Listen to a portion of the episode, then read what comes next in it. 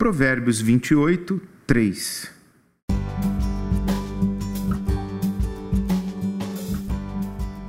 O pobre que oprime os pobres é como a chuva torrencial que destrói a plantação.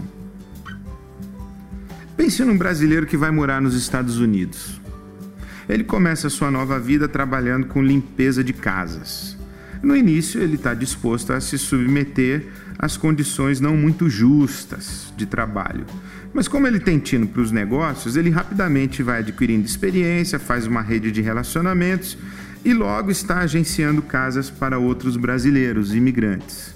Não demora muito, ele se torna o dono de uma pequena empresa e submete os seus funcionários, imigrantes iguais a ele, às mesmas condições injustas que ele encontrou quando chegou. Isso é emancipação.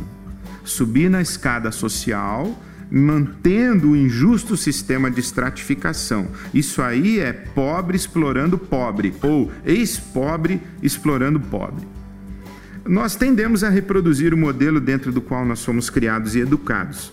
Passamos adiante as nossas experiências sem criticar, sem revisar, até mesmo reinventar a educação que recebemos ou o sistema dentro do qual nós crescemos. Uma sociedade próspera precisa ir além da emancipação, precisa de libertação.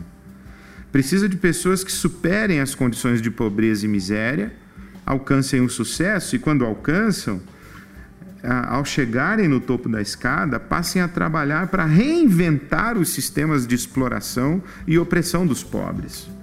Pobres que oprimem pobres são como chuvas torrenciais que destroem a plantação.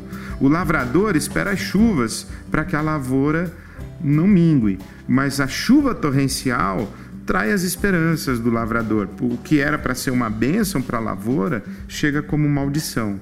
Assim são os pobres que, ao chegarem ao poder, esquecem de onde vieram. Assim são os pobres que oprimem os pobres. Esse é mais um provérbio sobreviver, porque viver é mais que sobreviver.